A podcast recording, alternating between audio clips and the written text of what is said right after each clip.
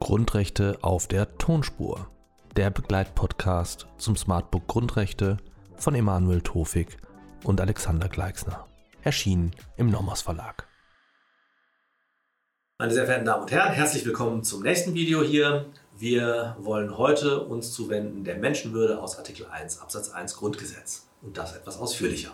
Zunächst einmal, was macht die Sonderstellung des Artikel 1 Absatz 1 Grundgesetz aus? Das markanteste Merkmal ist natürlich die Position an der Spitze der Verfassung. Der Schutz der Menschenwürde als zentraler Pfeiler, als Ausgangs- und Angelpunkt unseres Grundgesetzes. Eine weitere Besonderheit ist, dass es sich bei der Menschenwürde in Artikel 1 Absatz 1 um einen Sonderfall der sogenannten unmittelbaren Drittwirkung handelt. Was bedeutet das? Wir haben schon festgestellt an anderer Stelle, dass die Grundrechte grundsätzlich nur Wirkung gegen den Staat entfalten, ja, nicht gegen Private und damit nicht gegen das, was wir im, Dritte, im Recht Dritte nennen, ja, also Private sind in, diesem, in dieser Konstellation Dritte im Sinne des Verfassungsrechts. Das ist bei der Menschenwürde anders. Auch Private sind unmittelbar an die Menschenwürde gebunden und dürfen kein die Menschenwürde verletzendes Verhalten an den Tag legen. Die zweite Besonderheit mit Blick auf die Sonderstellung der Menschenwürde und Artikel 1 Absatz 1 Grundgesetz ist der Schutz dieser Idee, dieses Grundfundaments unserer Verfassung durch die Ewigkeitsgarantie in Artikel 79 Absatz 3 Grundgesetz. Artikel 1 Grundgesetz kann vom verfassungsgebenden, verfassungsändernden Gesetzgeber nicht abrogiert, nicht abgeschafft werden und damit soll die besondere Zentralität dieses Menschenwürdegrundsatzes für unsere Verfassung noch einmal besonders herausgehoben werden und damit, das ist sehr ernst gemeint, soll dieser Grundsatz auch in besonderer Weise geschützt werden. Gleichwohl ist es so, dass auch die Menschenwürdegarantie nicht gänzlich der Änderungsbefugnis des verfassungsändernden Gesetzgebers entzogen ist. Der Kerngehalt muss unangetastet bleiben. An dem Kerngehalt äh, ist, an dem Kerngehalt ist nicht zu rütteln, aber darüber hinaus können Änderungen der Grundsätze nach sachgerechten Gründen eventuell möglich sein.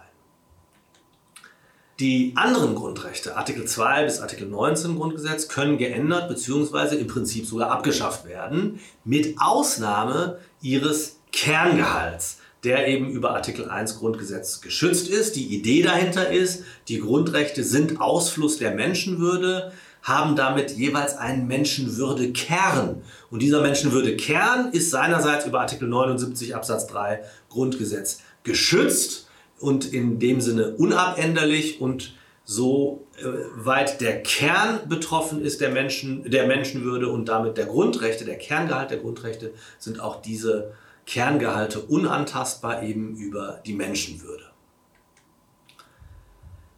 Was bedeutet das Bekenntnis des Grundgesetzes zur Menschenwürde? Wir haben schon über die herausgehobene Stellung der Menschenwürde gesprochen, über die Positionierung an der Spitze der Verfassung, es ist die erste Verfassung, die den Staat umfassend auf die Menschenwürde verpflichtet, als Folge der Lehren, die man aus der Ermöglichung der nationalsozialistischen Diktatur im Rahmen der Weimarer Verfassung gezogen hat.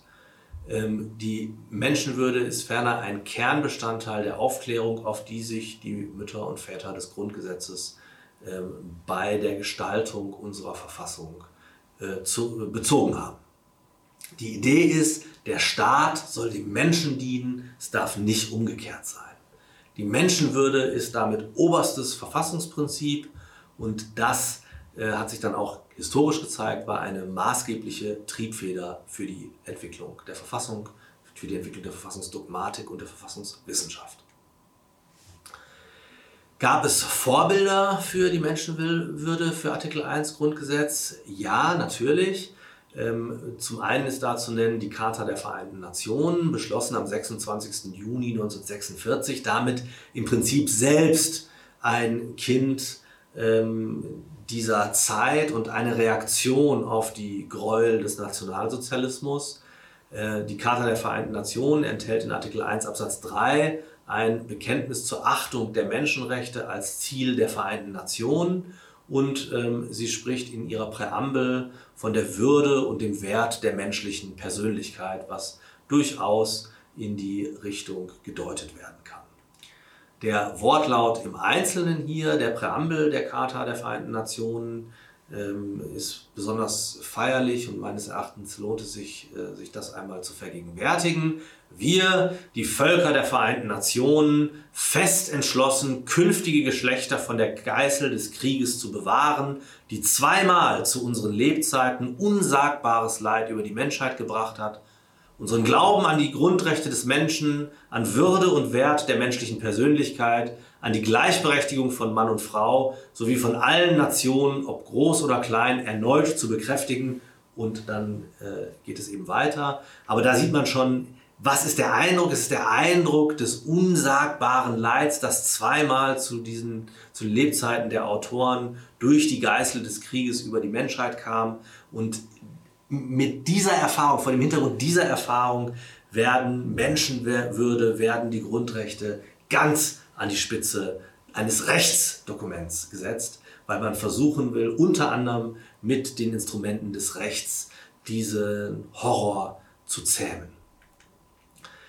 Neben der Charta der Vereinten Nationen spielt natürlich auch die Allgemeine Erklärung der Menschenrechte eine besondere Rolle, beschlossen und verkündet am 10. Dezember 1948, deswegen heute auch noch der 10. Dezember Tag der Menschenrechte, wiederum durch die Generalversammlung der Vereinten Nationen. Und hier finden wir in Artikel 1 ein ganz äh, explizites Bekenntnis zur Menschenwürde. Das heißt dort in Artikel 1 der Allgemeinen Erklärung der Menschenrechte, alle Menschen sind frei und gleich an Würde und Rechten geboren. Sie sind mit Vernunft und Gewissen begabt und sollen einander im Geiste der Brüderlichkeit begegnen. Also Vernunft und Gewissen begabt. Sie werden gleich, wenn wir uns die einzelnen Hintergründe, ideengeschichtlichen Hintergründe der Menschenwürde anschauen, Anklänge an diese Ideen auch wieder finden. Die Frage, ob Artikel 1 Absatz 1 Grundgesetz ein Grundrecht im engeren Sinne ist, ist umstritten. Gegen eine Einordnung als Grundrecht spricht zum einen die Systematik. In Artikel 1 Absatz 3 Grundgesetz lesen wir die nachfolgenden Grundrechte. Das heißt im Umkehrschluss, alles, was vor Artikel 1 Absatz 3 Grundgesetz steht, kann kein Grundrecht sein. Die Idee, die dann dahinter steht, mit der das angefüttert wird, gleichsam, ist, dass die Grundrechte eben Konkretisierungen der Menschenwürde sind und dass die Grundrechte einen lückenlosen Schutz bieten, so dass es an einem eigenständigen Anwendungsbereich für die Menschenwürde mangelt. Ja, deswegen ein Argumentationskomplex, der sagt, äh, Menschenwürde hier kein Grundrecht. Für die Einordnung als Grundrecht lässt sich allerdings wieder ein systematisches Argument anführen. Artikel 1 steht nämlich im Grundrechtsteil des Grundrecht Grundgesetzes, nicht etwa davor. Man hätte ihn ja auch davor ziehen können. Ferner sind auch nicht alle Artikel des Grundrechtsteils tatsächlich Grundrechte. Das kann man jetzt in beide Richtungen wenden. Wenn Sie beispielsweise mal zu Artikel 18 Grundgesetz blättern, die Verwirkung der Grundrechte, dann ist das natürlich selbst kein Grundrecht. Es geht um Grundrechte, aber Artikel 18 ist kein Grundrecht. Ferner lässt sich ein Wortlautargument für die Einordnung als Grundrecht äh, heranziehen. Artikel 1 Absatz 1 Satz 2 sieht eine Schutzpflicht vor, Grundrechte sind aber typischerweise nicht nur Abwehrrechte des Bürgers äh, gegenüber dem, dem Staat, sondern eben äh, können auch äh, Leistungs- oder Schutzansprüche begründen. Und so sieht es hier mit Artikel 1 Absatz 1 Satz 2 aus. Wenn man ähm, der Menschenwürde und hier insbesondere in diesem Satz keinen subjektivrechtlichen Gehalt zusprechen würde, dann wäre das letztlich kein Anspruch, kein keine Schutzpflicht, auf die ähm, ein Anspruch bestünde. Schließlich letztes Argument, das für die Einordnung als Grundrecht spricht, ähm, dass es möglicherweise Schutzlücken geben könnte oder in der Tat, wie sich in der Rechtsprechung gezeigt hat, dass es Schutzlücken gibt, also Bereiche, die von den Grundrechten im übrigen Grundrechtskatalog nicht erfasst werden. Als Beispiel sei hier genannt der postmortale Persönlichkeitsschutz. Hierfür ist es dann nötig, den Gehalt der Menschenwürde subjektivrechtlich fruchtbar zu machen und heranzuziehen. Was ist der objektivrechtliche Gehalt der Menschenwürde? Mit objektivrechtlichen Gehalten von Grundrechten der Menschenwürde, insgesamt von Verfassungsprinzipien, ähm, tut sich ein Teil der Literatur ja recht schwer. Das Bundesverfassungsgericht indessen hat diese objektivrechtliche Dimension äh, in ständiger Rechtsprechung immer wieder nicht nur anerkannt, sondern hervorgehoben. Und dies gilt auch für den objektivrechtlichen Gehalt der Menschenwürde. Das Bundesverfassungsgericht spricht davon, die Menschenwürde sei oberstes Konstitutionsprinzip der Verfassung. Das führt dazu, dass der Staat an die Menschenwürde des Einzelnen gebunden ist, dass sich daraus eine Schutzpflicht ergibt für die Menschenwürde. Das wird insbesondere festgemacht an Artikel 1 Absatz 1 Satz 2 an den Worten ist zu achten. Ähm, und daraus ergibt sich eben, dass die Menschenwürde bei allem staatlichen Handeln beachtet werden muss. Und damit eben diese objektivrechtliche Dimension, nicht nur die subjektivrechtliche Anspruchs- oder Leistungsdimension. Aus dem ist zu schützen äh, im Wortlaut ähm, wird darüber hinaus eine Leistungspflicht ähm, äh, abgeleitet, die sich eben aus dem Schutzanspruch ergibt, die sozusagen ein Korrelat des objektivrechtlichen Schutzanspruchs darstellt. Und wie gesagt, diese objektivrechtliche Wirkung ist heute allgemein akzeptiert.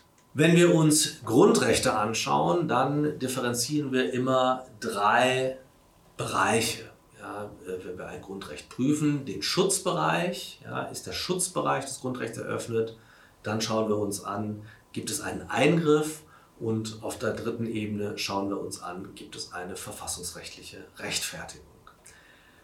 Das wird etwas modifiziert beim, bei der Menschenwürde, wie wir gleich sehen werden, aber der Schutzbereich und die Prüfung des Schutzbereichs ist, äh, äh wird gleich aufgebaut.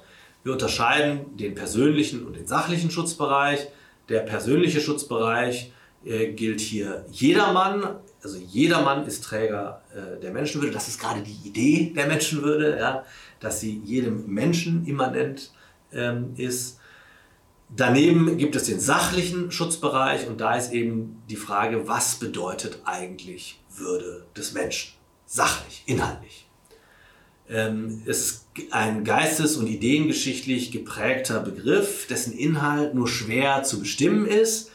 Und um hier so ein bisschen Orientierung zu bieten, möchte ich Ihnen die drei großen Erklärungsansätze, die drei großen Theorien vorstellen, die herangezogen werden, um den Begriff der Menschenwürde klassischerweise zu konturieren. Also drei klassische Theorien. Zum einen die Anerkennungstheorie, zum zweiten die Mitgifttheorie und zum dritten die Leistungstheorie.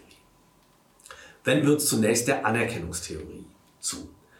Die Anerkennungstheorie sagt, der Grund der Menschenwürde liege in ihrer Anerkennung und diese Anerkennung schuldeten sich die Menschen gegenseitig. Sie schulden sich sie einerseits und sie gewähren sie sich andererseits äh, in Anerkennung der Würde des jeweils anderen.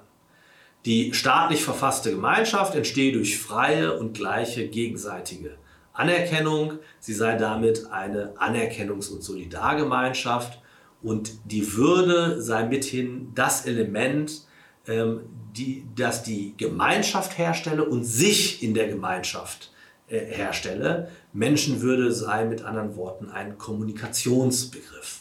Sie entsteht durch die wechselseitige Anerkennung, durch Kommunikation miteinander. In dem Augenblick, wo wir Gemeinschaft pflegen, entstehe dieser Menschenwürde Anspruch. Die zweite Theorie, die Mitgifttheorie, ähm, äh, führt aus, dass Menschen frei und zu äh, vernünftiger Selbstgesetzgebung begabt existierten, also Subjekt und Zweck an und für sich sein. Und das sei zu unterscheiden von Objekten oder Mitteln, die zum Gebrauch durch andere bestimmt seien. Ja? Also die Idee hier ist, ähm, geschützt wird, was den Menschen als Menschen ausmacht. Und das ist eben seine Selbstbestimmung, seine Freiheit, seine Vernunftbegabung. Das äh, bindet zurück an Ideen wie die Gottesebenbildlichkeit. Das bindet zurück an Ideen wie die Vernunftbegabung und an Ideen wie die Willens- und Entscheidungsfreiheit. Ist also ein sehr stark ähm, aufgeladener Begriff und man könnte auch sagen ein theologisch aufgeladener Begriff. Ja. Deswegen auch der Begriff Mitgifttheorie. Die Idee ist, dass es sozusagen dem Menschen mitgegeben, dem Menschen eingeboren, wie eben die Gottesebenbildlichkeit, die Vernunftbegabung und diese Willens- und Entscheidungsfreiheit sehr stark anknüpfend an die Imago Dei-Idee.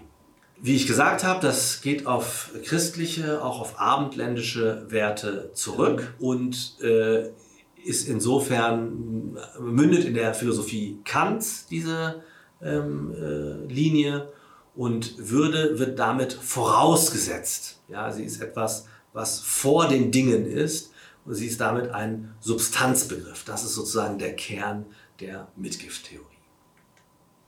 Dritte Theorie, Leistungstheorie. Äh, das ist äh, eine sehr schwierige Theorie, muss man direkt eingangs sagen. Äh, da ist die Aussage, die Menschenwürde ähm, entstehe aufgrund und nach Maßgabe der Leistung des Menschen zur Identitätsbildung und Selbstdarstellung. Geschützt wird, dass nur der Mensch selbst bestimmen kann, was er ist. Die Identität des Menschen komme aus ihm selbst heraus.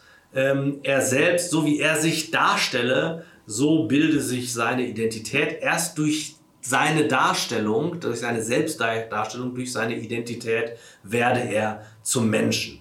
Und dieser Mensch, so wie er sich selbst sieht, wie er sich selbst macht, wie er selbst bestimmt, was er ist, dieser Mensch werde äh, vor dem Staat und durch den Staat ähm, äh, geschützt. Dazu bedürfe es aber keiner Kommunikation mit anderen, ähm, denn in der Freiheit, sein Selbst zu bilden, liege auch äh, die Freiheit, es sozusagen ohne andere zu tun, in Abgrenzung von anderen zu tun. Und äh, immanent sei diesem eben auch die Gefahr des Scheiterns von Identitätsbildung oder des Scheiterns von Selbstdarstellung. Und mit diesem Scheitern dürfe aber nicht einhergehen die Aufhebung der Menschenwürde. Deswegen ähm, hier die Abgrenzung äh, zu diesem Kommunikationsakt. Kommunikation ist nach der Leistungstheorie nicht erforderlich. Die ähm, Würde muss gleichsam erst erworben werden. Daher kommt jetzt diese Idee des Leistungsbegriffs, ja, der, der Leistungstheorie, sozusagen die, äh, die, es muss der Versuch unternommen sein und er darf nicht vollkommen scheitern, äh, Identität zu bilden, sich selbst auszudrücken. Jemand nach dieser Theorie, und deswegen, wie gesagt, ist sie schwierig, äh, äh, der äh, sich überhaupt nicht selbst ausdrücken kann, überhaupt nicht selbst darstellen kann, überhaupt keine Identität entwickeln kann, von dem das feststünde, der würde nach der Leistungstheorie keine Menschenwürde.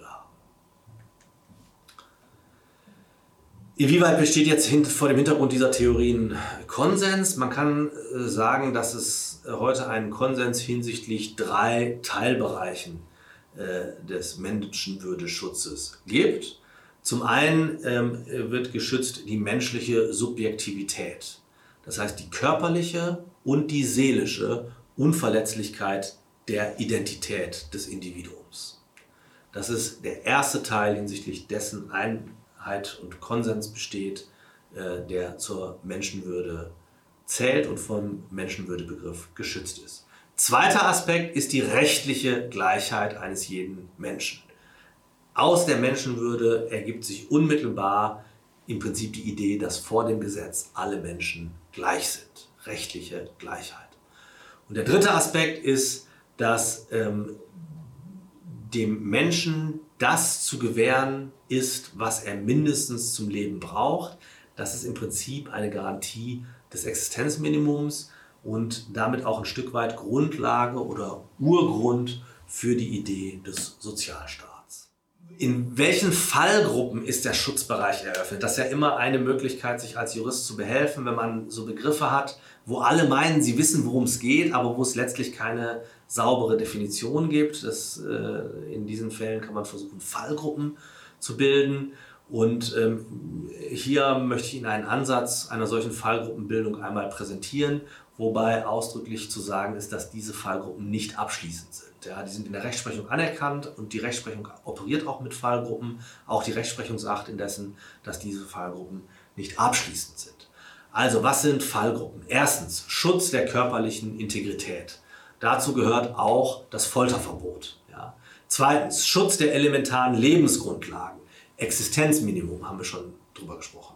Drittens, Schutz der persönlichen Ehre. Er wächst auch aus dem Würdegehalt, abgestuft, aber äh, wurzelt jedenfalls auch in der Menschenwürde. Viertens, Schutzbereich eines Schutz eines unantastbaren Kernbereichs privater Lebensgestaltung. Also ähm, die Privatsphäre sozusagen ist besonders geschützt. Äh, fünftens, Schutz der personalen Identität.